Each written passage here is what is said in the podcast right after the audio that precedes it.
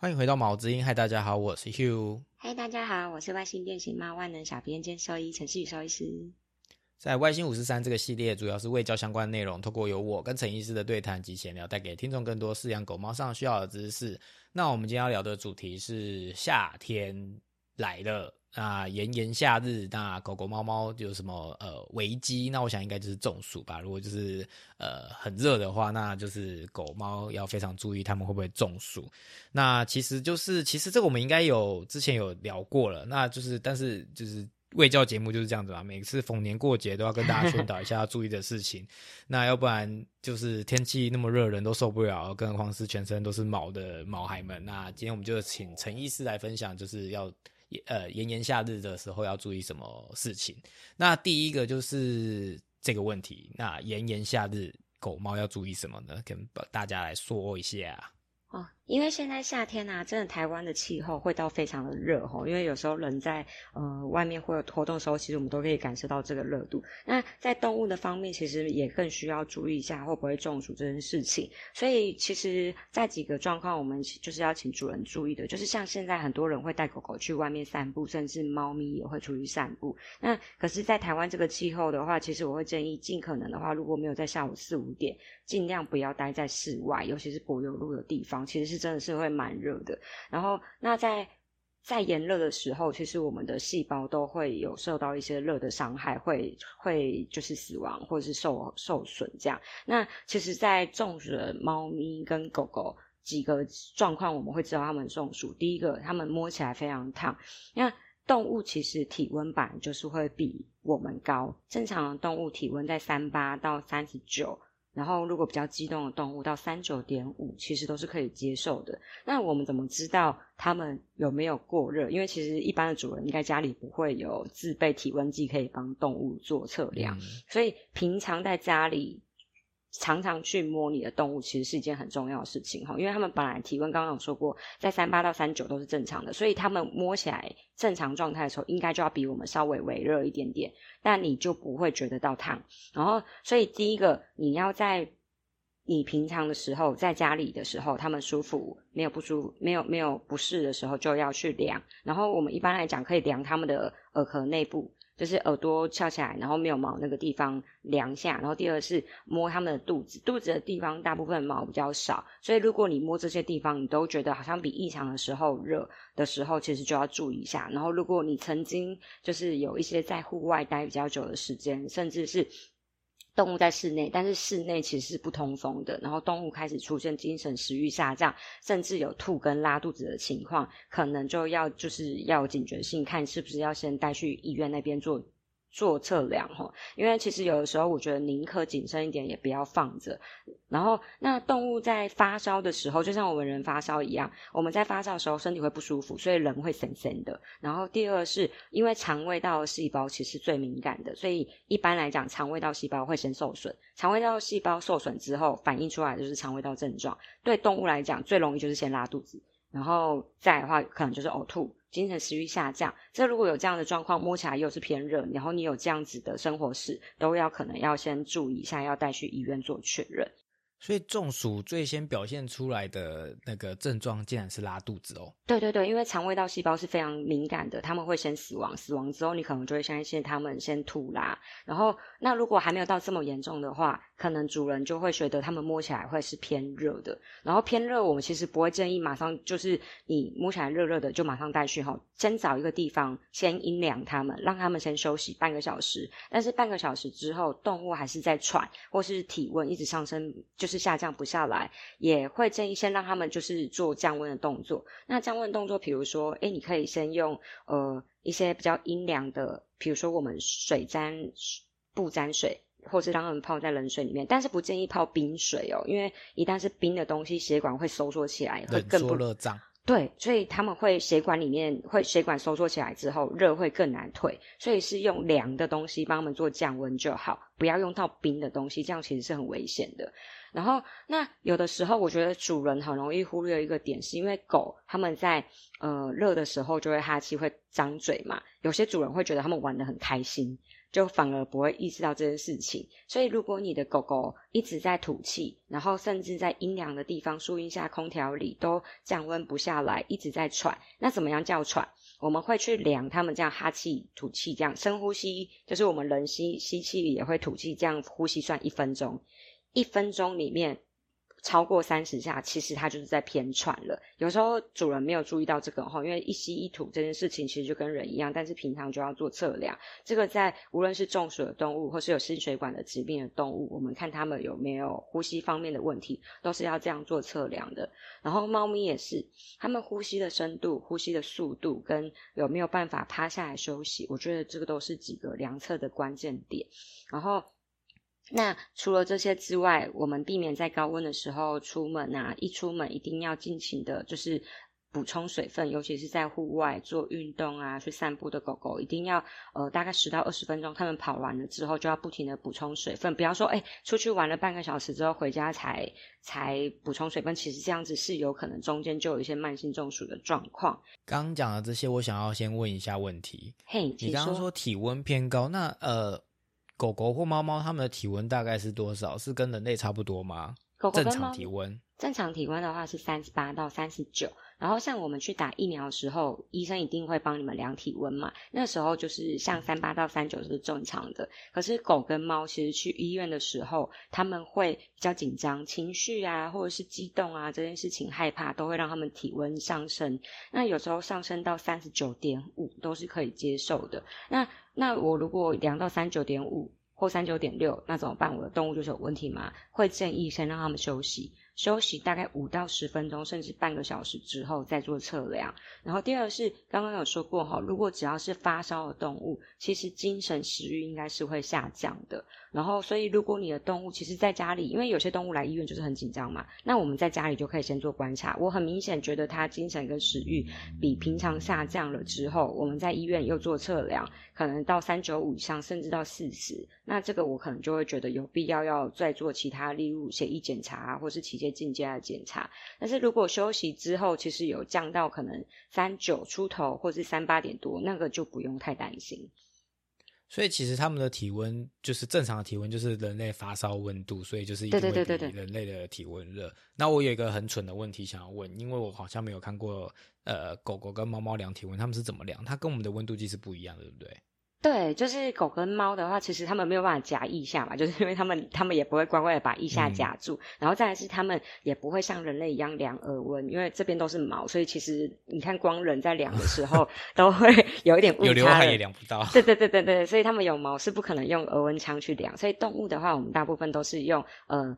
温度计，然后都是有水银的温度计插在肛门里面。那有的时候插进去啊，我们其实因为肛门有时候动物会缩很紧，所以你没有放进去放到里面的话，其实量到外面其实也不会准。量到表皮而已。对，然后再来是有时候会插到大便里面去，就是你这样进去，然后刚好插到屎，那它就也不一定会准确。这样量起来都是一定会是 偏低。量到大便还帮它降温这样子。对对对，所以我们大部分我们在量测的时候啊，第一个就是我们那个水银的头，我们进去只要一点点就好。那因为量量的时候动物会很紧张，所以大部分我们要慢慢来。然后慢慢来的时候，因为动物其实不知道要干嘛，所以他们一定会很紧张，会尖叫啊。所以我觉得这个都是要靠主人的安抚啊，和我们动作要慢一点点，然后轻。轻柔一点下去，然后我们进去之后会把我们的肛温计，无论是上下左右都可以哈，就是靠着直肠壁，就是等于是我们要靠到直肠的壁贴着，这样去量的温度才不会因为有可能插到大背里面而有所误差。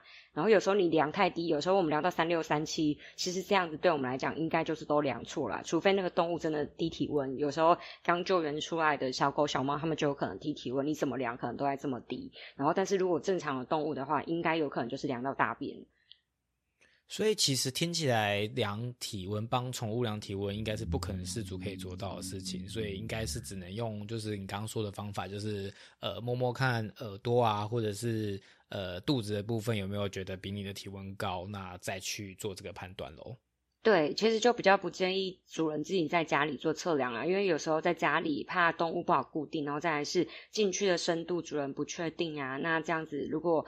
呃，除非你在是错的或什么的，对对对对对，然后再来是我觉得听起来很危险呢。那个 爆了爆了怎么办？断掉怎么办？啊，其实应该是还好啦。现在比较多都是用电子温度计，那电子温度计的话比较不会有水银这种打破的危险。但是因为那个进去的部分的话，因为职场有时候大小只动物，我觉得主人可能不是很常在做操作。如果不熟悉的话，我觉得应该是平常在家里做测量他们耳翼，然后跟肚子下腹这边的温度，然后如果有异常再跟医生讨论。是不是要带去做确认就好？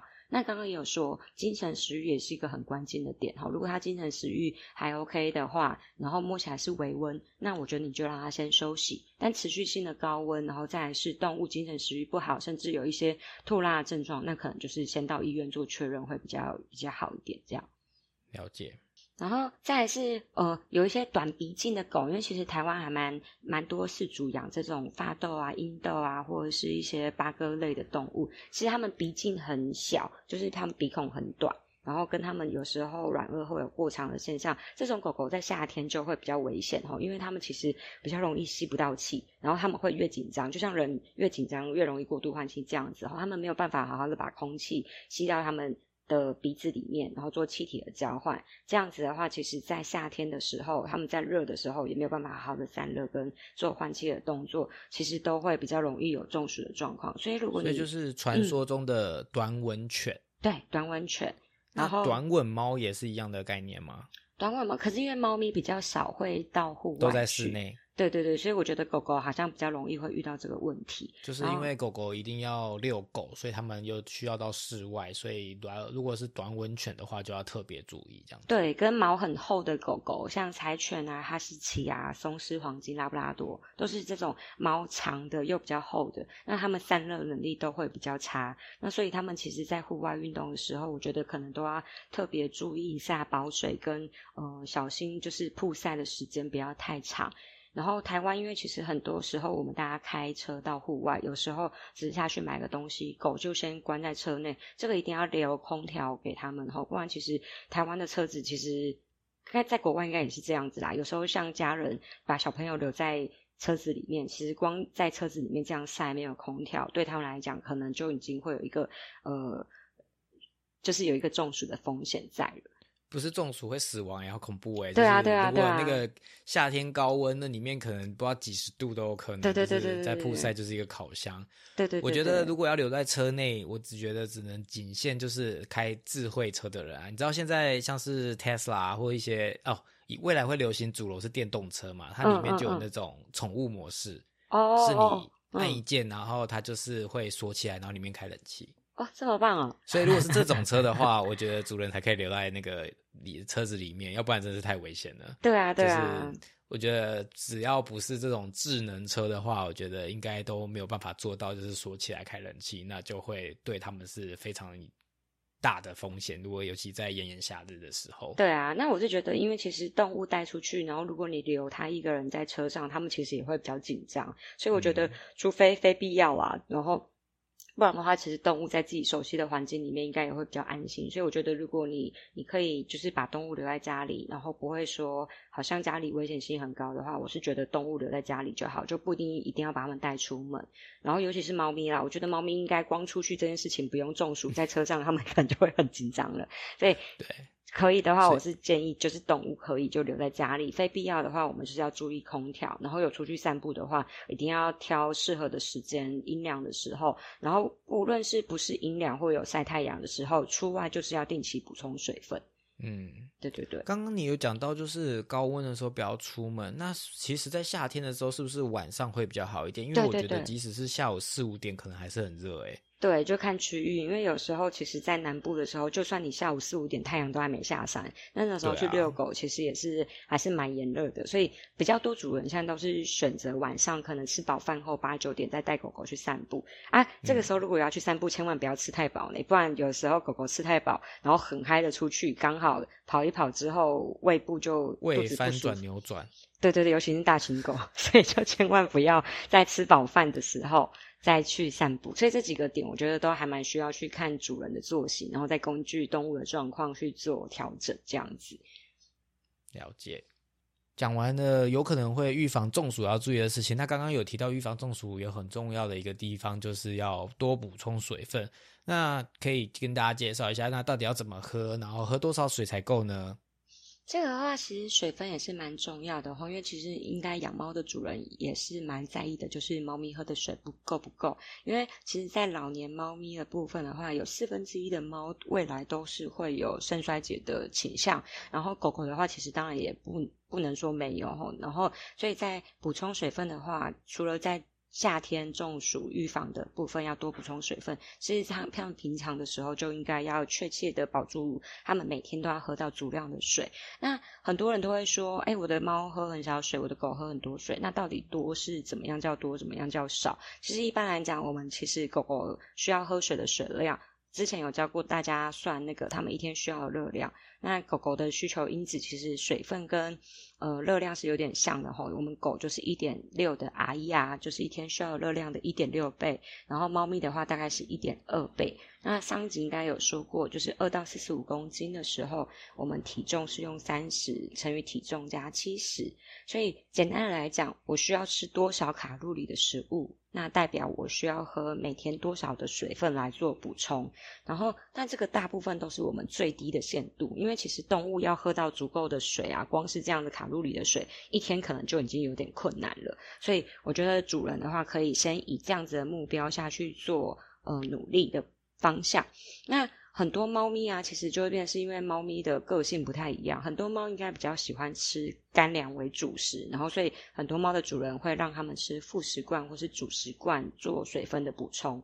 那主食罐的部分的话，其实就是要看你的猫的呃心情。跟它喜不喜欢吃这样这样子质地的食物，因为有时候有些猫就不喜欢吃罐头湿湿的口感。那呃，我知道有些主人就是会希望他们喝水这件事情可以达到足量，所以会希望他们全吃食。那我是觉得，如果你的猫咪可以适应的话，那当然是没有问题。但是如果你的猫还是比较喜欢干粮的话，就是还是会建议猫咪的话顺应他们的喜好，其实是最重要的哈。因为猫咪它们就是一个很敏感的动物，你越勉强它们，越容易造成有疾病跑出来。吃软不吃硬。对对对对，猫咪的话，我们就是不要不要逼迫他们，他们喜欢干嘛就干嘛，然后我们从他们喜欢可以接受的方面做着手，其实是最好的。然后，所以有些猫，如果你的猫是只吃干饲料的猫咪，然后愿意吃一点罐头，比较香香的副食罐的话，我们就建议就是用副食罐加水的方式。那副食罐加水要加多少水？我其实大部分都会建议主人至少一比二或一比一，就是水二，然后。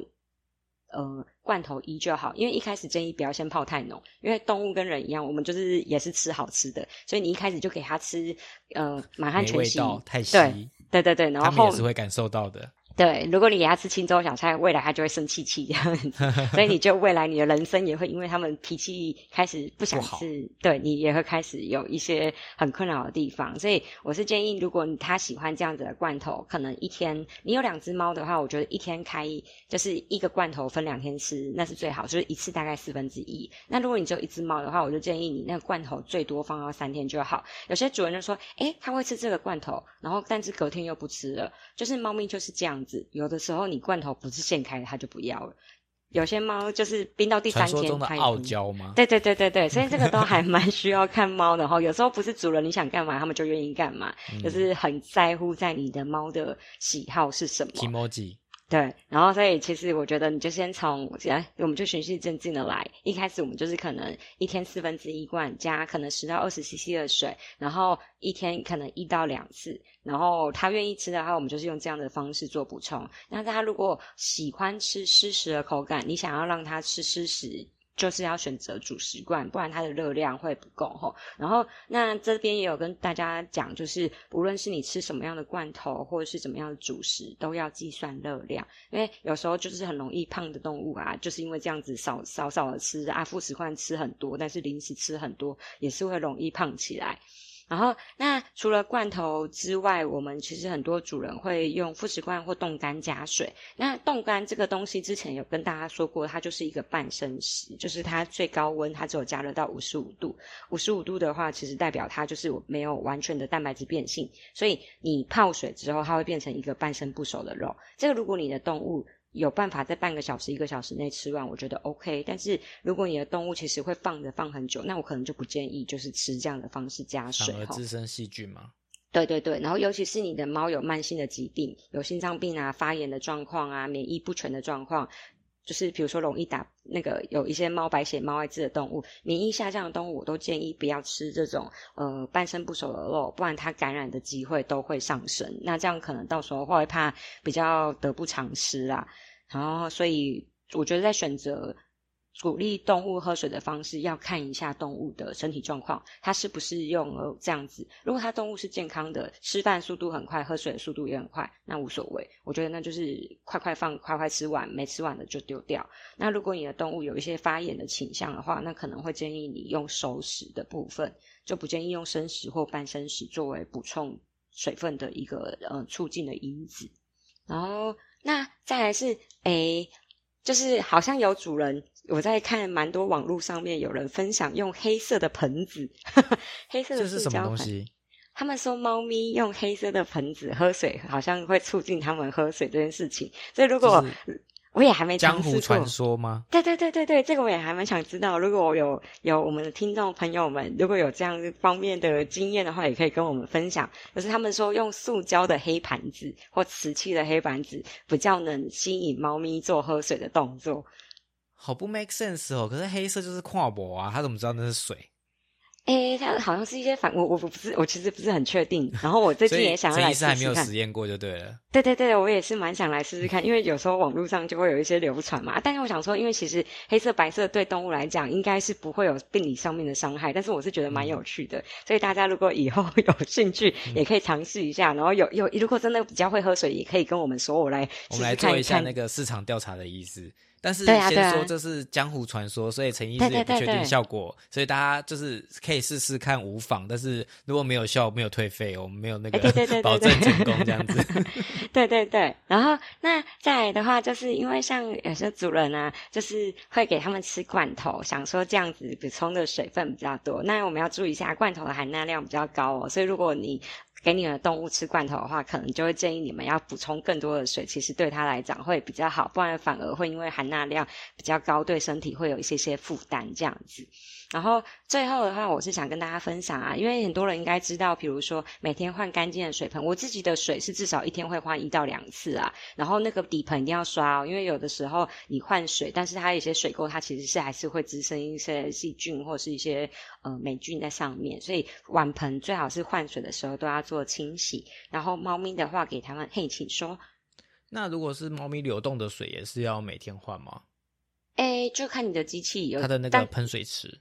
对对对对对，但是一定要固定做清洗哦，因为它其实在那边流动，但是它的水有一部分就是其池，就是沉在那个水盆里面，就像我们的人的喷水池跟游泳池，就算那个水是流动的，他们还是会定期要做沉淀。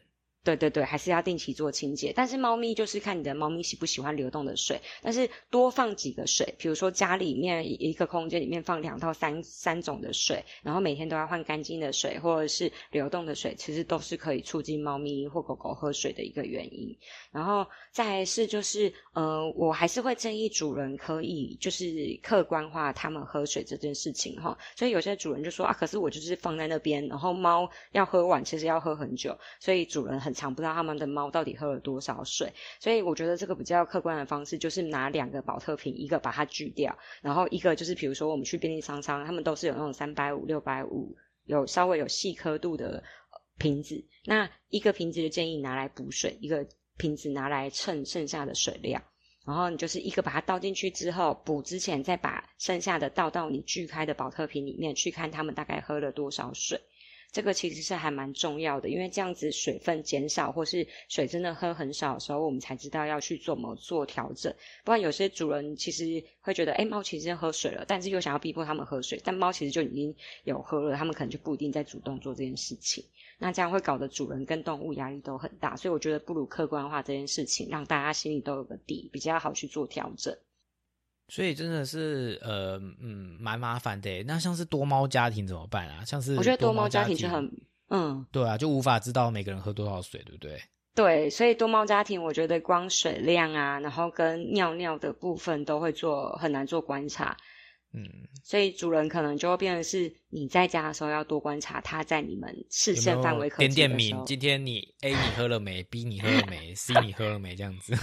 对啊，啊，如果是多猫家庭，你可能平常它你不在的时候，它补充水分你就看不到。但是你平常如果你有放罐头水或湿食的习惯，大部分的猫咪应该是你放下去就会去喝了，所以那个可能就是比较好参考的依据了。不然多猫家庭的主人就是跟大家提过，就是一定要好好的注意排尿量，跟一定要注意精神跟食欲，哈，就是精神的状况跟吃饭啊，他们有没有定期的吃跟量体重。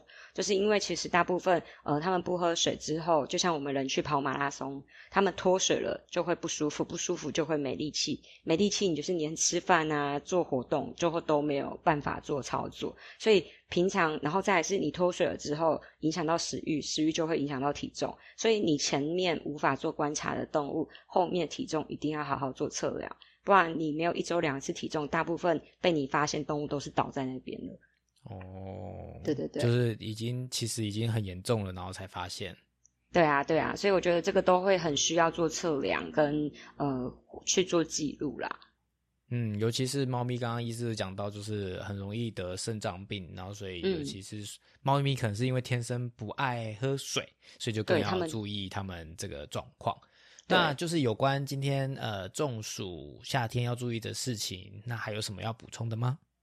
嗯，其实。养动物的话，其实也是跟大家讲的一样哈，就是我们其实会需要你去了解每只动物的个性跟喜好。那刚刚说的，无论是喝水啊、出去散步，你可能就是有些是主人可以做调整的，有些时候其实是没有办法主人去控制所有的变异。那动物就还是会希望照着他们他们的天性跟喜好的东西去做选择哈，因为不是你喜欢对他们帮助好的，他们就愿意接受。所以我们但刚刚有一在。再跟大家强调，猫咪就是一个很纤细的动物，它们只要心情不愉快，就会造成免疫力下降，免疫力下降就会造成所有疾病会跑出来。所以所有的出发点，好的出发点，我觉得都是要让猫咪开心的状况下才能去做执行，不然反而会得不偿失。了解，希望就是呃，以上这些就是夏天要注意的事情，对大家现在要即将来临的炎夏有帮助。那最后就是陈医师这边有什么外星变形猫的呃相关讯息要宣呃，就是要要来跟大家讲的吗？啊，就是我们目前的话，就是也有自己的电话跟地址，大家有空的话就可以来找我们聊天啊，看看我们的小店这样子。然后如果有如果任何饮食上面或照顾方面的东西啊，我觉得在医疗沟通上面都是还蛮重要的。然后所以如果我在上面有相关问题的话，也欢迎大家来跟我们做讨论。想要问一下，就是外星变形猫这边就是有附设医院会提供什么服务吗？要不要跟大家介绍一下？啊，我们的医院的部分的话，就是像一般的疫苗注射啊、肠胃道啊、皮肤的诊疗都有。然后再是，我们会有血检的机器，就是如果大家在呃健康的动物或是有异常的动物，想要做血液上面方面的做先初步排除的话，其实我们这边也是有仪器的。所以就是如果大家在呃，因为我觉得其实在固定他们，比如说我们常常在讲的减重啊，或者是动物在做饮食控制、喝水啊，其实这个都是要。